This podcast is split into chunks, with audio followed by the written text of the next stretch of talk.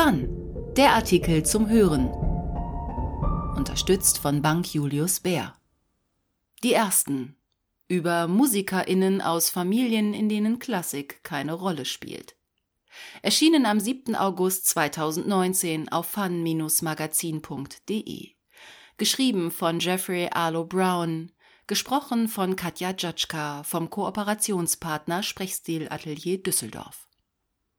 Das Wiedererkennen ist ein elementares neuronales Vergnügen. Die ersten fünf Töne des Parsival sind spannend, wenn wir den sechsten, ein qualvolles Ass, erwarten. Ähnliches gilt für Namen wie Bejon Meta, Ken David Masur, Christian Järvi, Michael Barenbäum.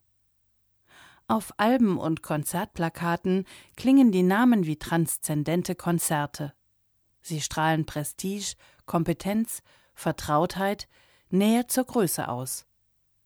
Und er redet gern über seinen Vater, schrieb eine PR-Agentin in einer E-Mail und bot ein Interview mit Michael Barenbäum an. Es gibt logischerweise nicht besonders viele klassische MusikerInnen, die Namen von Eltern mit Weltstar-Status vererbt bekommen. Viel verbreiteter ist das Phänomen der Klassikdynastien. Generation um Generation spielen sie fast ganz oben mit. Für alle, die aus einem anderen Background kommen, wirken die Netzwerke in der Klassikwelt oft surreal, fast als wäre man versehentlich in eine Art Geheimgesellschaft gestolpert. Zu Leonard Bernsteins hundertstem Geburtstag schrieb der Komponist Gabriel Kahane, Sohn des Pianisten und Dirigenten Jeffrey Kahane, auf Twitter, er werde Bernstein immer als den Mann im Gedächtnis behalten, der im roten Slip um den Vater herum die Hora tanzte, mit einem Scotch in der einen und einer Zigarette in der anderen Hand. Das Hauptthema des Finales des Klavierquintetts von Brahms singend. Für alle Außenstehenden war Bernstein unerreichbar. Für die, die zum inneren Kreis gehörten, war er nur ein besonders exzentrischer Freund. Beim zweiten Hinsehen stellt man fest, viele, die sich in der Klassikwelt tummeln, wurden schon in sie hineingeboren.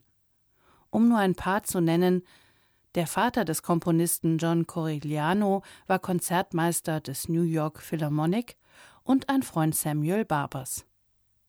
Der Vater von Andreas Ottensamer, dem Soloklarinettisten der Berliner Philharmoniker, war selbst Soloklarinettist bei den Wiener Philharmonikern ein Posten, den nun Ottensamers Bruder übernommen hat.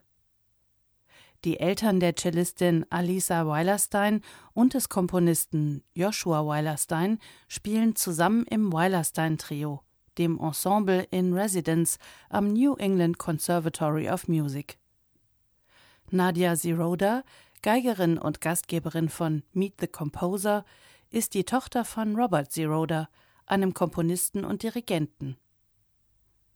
Matthias Schulz, der Intendant der Berliner Staatsoper, erklärte letztens im Tagesspiegel-Interview, dass er es für wichtig halte, dass alle seine fünf Kinder täglich ihr Instrument spielen, bis das Musizieren so selbstverständlich wird wie Zähneputzen. Die Geschichten, wie Menschen ohne Klassiksozialisation zu dieser Musik finden, sind ganz unterschiedlich. Sie haben jedoch gemein, dass ihre ersten Schritte wackelig und unbeholfen sind, eher der ersten Fahrt auf einem Einrad ähnlich als dem Zähneputzen. Auch wenn die Eltern keine ProfimusikerInnen sind, kann man umgeben von klassischer Musik aufwachsen. Meine Eltern waren zwar keine Berufsmusiker, haben aber ein Hobby-Streichquartett gehabt, erzählt der Komponist Jörg Wiedmann in einem Interview. Aber egal ob Profi oder begeisterte Laien, wo klassische Musik im Alltag eine Rolle spielt, lernen Kinder früh Instrumente. Das erlaubt ihnen, einen natürlicheren, spielerischen Zugang zum Instrument zu entwickeln, so wie Kinder in bilingualen Familien ganz selbstverständlich Sprachen lernen. Es gab zu Hause keinen Druck, als ich jung war. Es war alles ein Spiel, erinnert sich Countertenor Bejun Meta in Fan. Dann habe ich als Sängerknabe angefangen zu singen und einige Platten gemacht als Solist, aber das war immer noch alles ein Spiel. Wenn Kinder mit anderen Backgrounds beginnen, sich für klassische Musik zu interessieren, begegnen die Familien dem oft erstmal mit Verwunderung. Maria Kaliompa, Komponistin, Pianistin und Fanautorin, wuchs in einer kleinen Stadt namens Ulvila im Süden Finnlands auf. Dort sah sie eines Tages im Fernsehen ein Orchester und erklärte ihrer Mutter daraufhin, dass sie Geige spielen lernen wollte. Es wird bei dir aber anders klingen, war die Reaktion der Mutter. Der in London lebende Komponist Dora Kelly wurde in Irland geboren, als Sohn eines Metzgers und einer Sekretärin. Weil er als Kind keinen Musikunterricht bekam, versuchte er als Erwachsener, sich das Klavierspielen selbst beizubringen.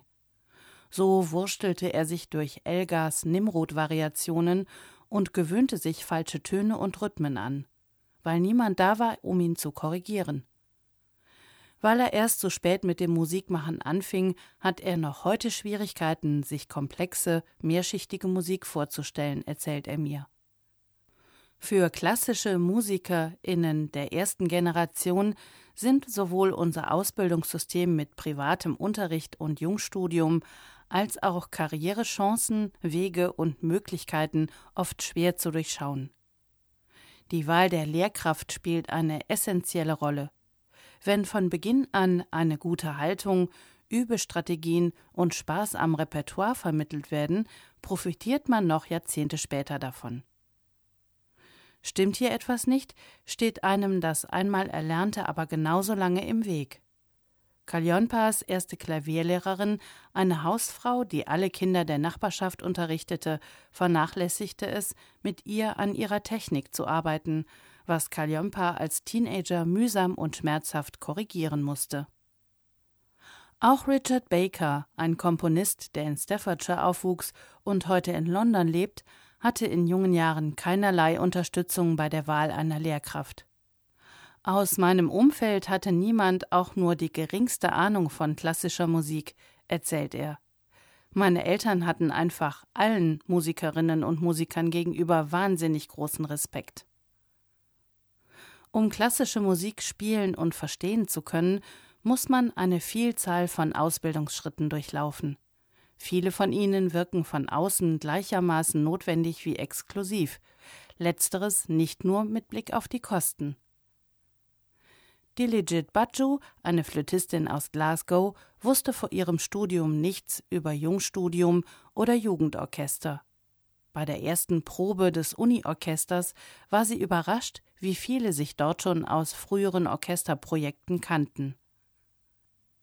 Conrad Winslow, ein aus Homer in Alaska stammender Komponist, der heute in Berlin lebt, fuhr mit 16 zum Brevard Music Festival, nachdem sein Klavierlehrer eine stadtweite Fundraising-Kampagne gestartet hatte, um seine Unterrichtskosten zu decken.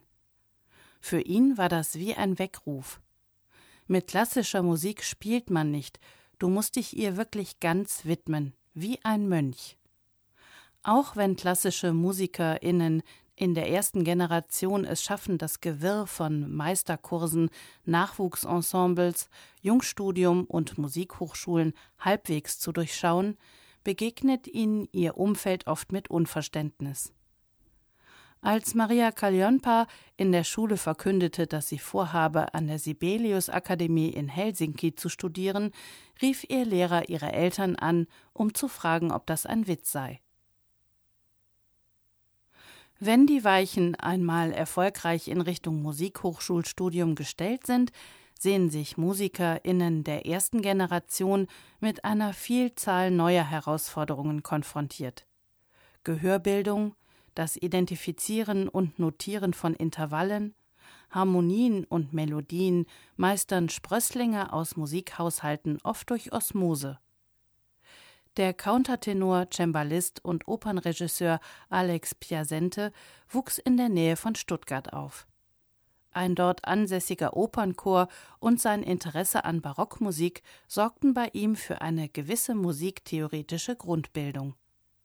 Sein Studium an der Musikhochschule in Stuttgart durfte er aber nur unter der Bedingung aufnehmen, dass er nach dem ersten Jahr die Zulassungsprüfung in Gehörbildung wiederholt, mit besseren Ergebnissen.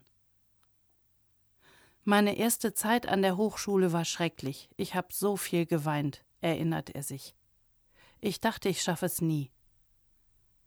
Er vertraute sich den anderen Studierenden an, die aber nicht nachvollziehen konnten, warum Aufgaben, die ihnen so leicht fielen, ihm solche Probleme bereiteten.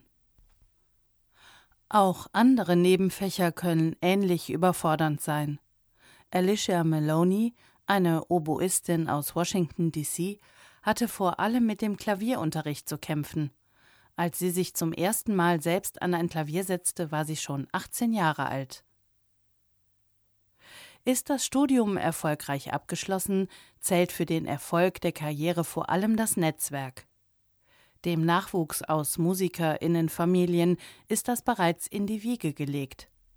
So steht in Michael Barenboims Biografie, Insbesondere arbeitete Barenboim viele Jahre mit Pierre Boulez zusammen, dessen Werke er regelmäßig in Solokonzerten und mit dem Boulez Ensemble präsentiert.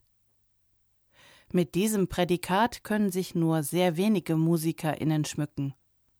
Um sich erfolgreich im Klassikkosmos bewegen zu können, braucht es eine implizite Kenntnis der Systeme, wie es Diligit Baju ausdrückt. Es spricht Bände, dass ich nicht im typischen Klassikumfeld arbeite, erzählt sie mir. Stattdessen kooperiert sie mit experimentellen KünstlerInnen im Bereich Performance und Improvisation. Symphonieorchester haben eine ganz eigene Kultur, so Conrad Winslow. Man muss ihre Sprache beherrschen, um sich in ihnen zurechtzufinden. Ohne entsprechende Sozialisation in der Klassikwelt Fuß fassen zu wollen, könne sich anfühlen wie der Versuch, als queere Person in einer neuen Stadt neue Bezugspersonen als eine Art Wahlfamilie zu finden, sagt er. Du musst deinen eigenen Kompass finden, immer wieder über deinen Schatten springen, in Kauf nehmen, auch mal als Trottel dazustehen. Der angebliche Elitismus der klassischen Musik ist ein oft bemühtes Klischee. Aber Praktizierende aus musikalischen Familien müssen nie daran zweifeln, dass die Musik zu ihnen gehört.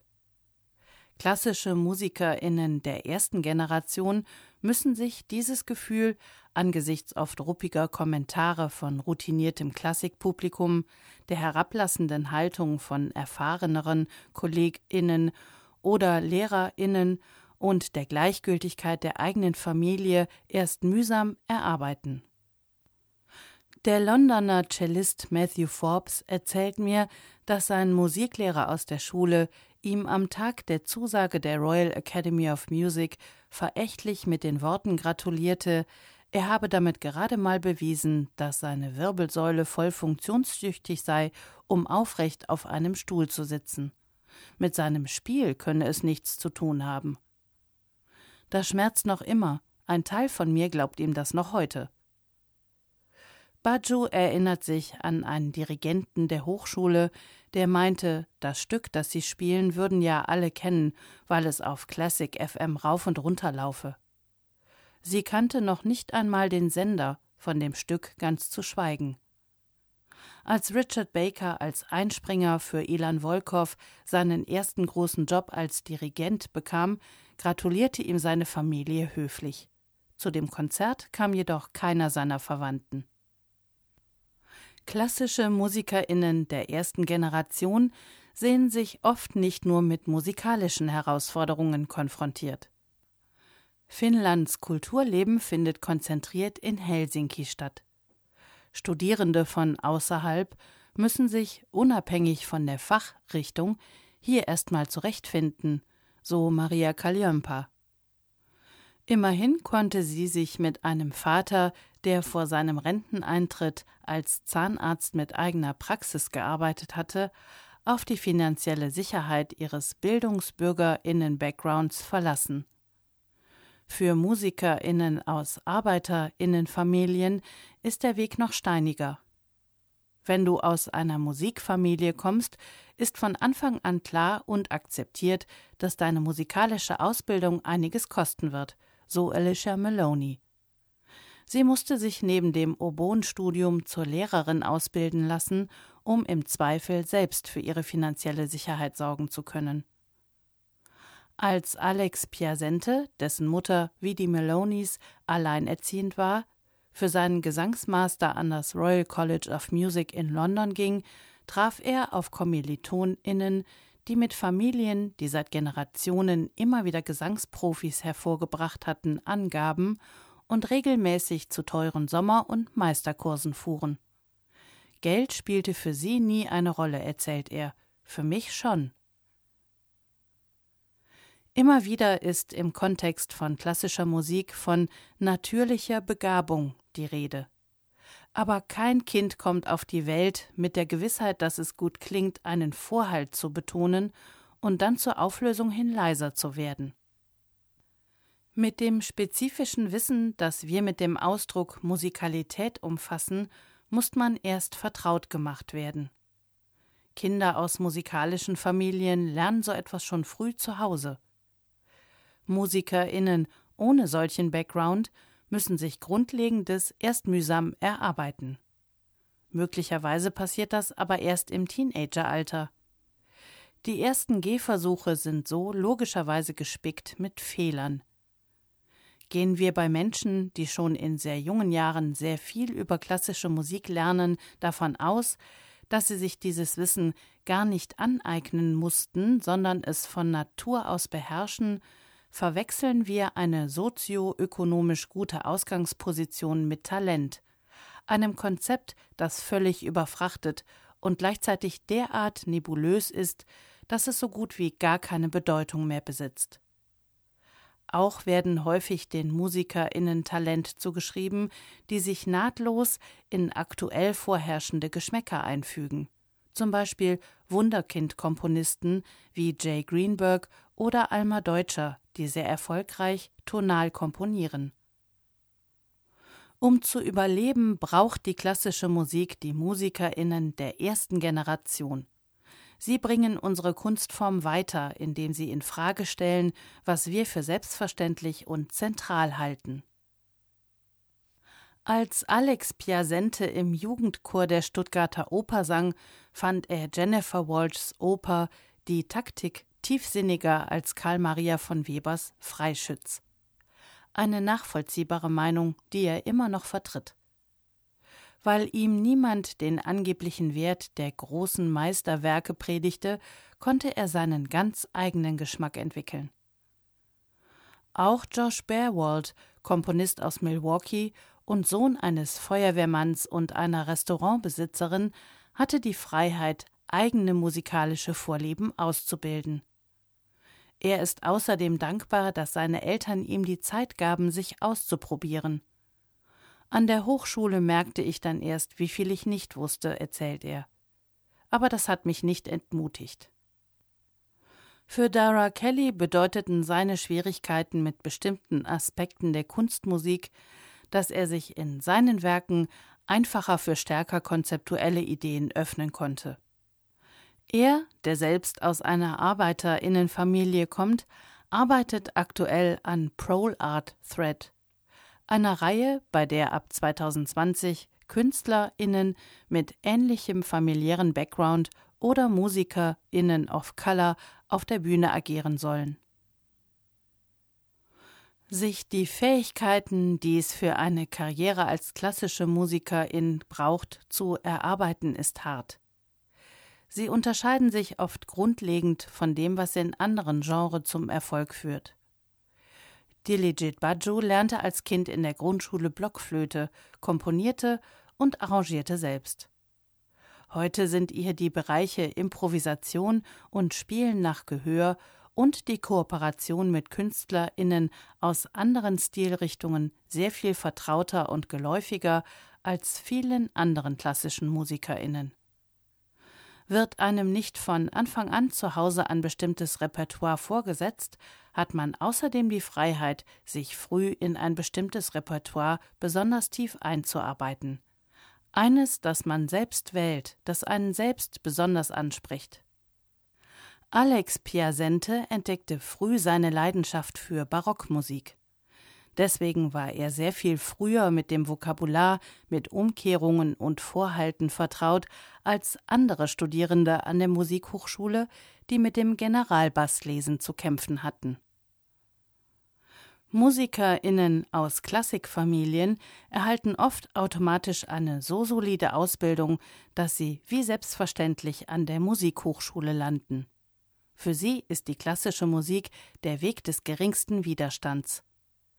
Gelingen die Karriere oder auch nur einzelne Schritte jedoch nicht auf Anhieb, sind Selbstzweifel und Vorwürfe oft groß. Für Matthew Forbes, den Cellisten ohne Klassikhintergrund, war es hingegen eine Form der Freiheit, dass er Fehler machen durfte, ohne dass er damit automatisch Erwartungen enttäuschte. Ich kann es immer noch selbst kaum fassen, dass ich davon leben kann, Geräusche zu machen, sagt er.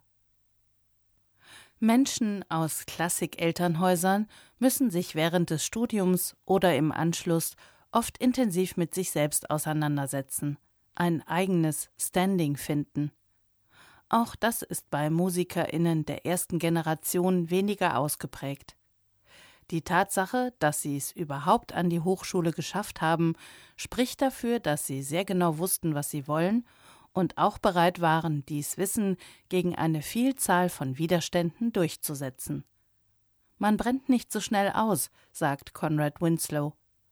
An der Hochschule trifft man viele Musikerinnen, die schon seit früher Kindheit für all diese Kunststückchen dressiert wurden und nach der Hochschule dann überhaupt nicht wissen, was sie wollen. Als Kind, so Winslow, fühlte sich die klassische Musik für ihn wie eine unentdeckte Welt an. Als er etwa zehn Jahre alt war, nahm ihn sein Vater mit auf eine Angeltour nach Kodiak Island in Alaska. Er erinnert sich, wie er fragte, bin ich der erste Mensch, der einen Fuß auf diese Insel setzt? Für mich war auch die Musik so ein unerforschtes Territorium. Später wurde mir bewusst, dass ich in diesen langen und tiefen Fluss der Tradition der klassischen Musik eintauchte. Bis dahin dachte ich, ich könnte beim Musizieren auch mal was als Erster machen.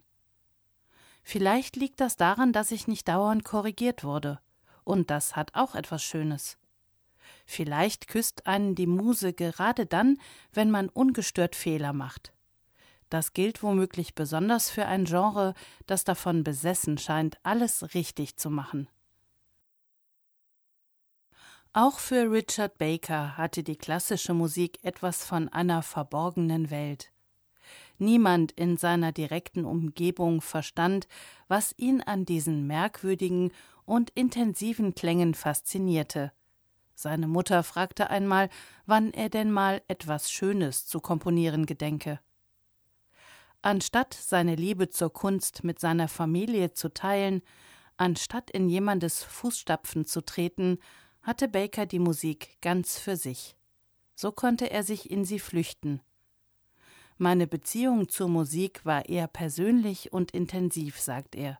So konnte ich für mich in Ruhe träumen. Die ersten über MusikerInnen aus Familien, in denen Klassik keine Rolle spielt, wurde gesprochen von Katja Jatschka. Du findest diesen und viele weitere Artikel zum Lesen auf fun-magazin.de.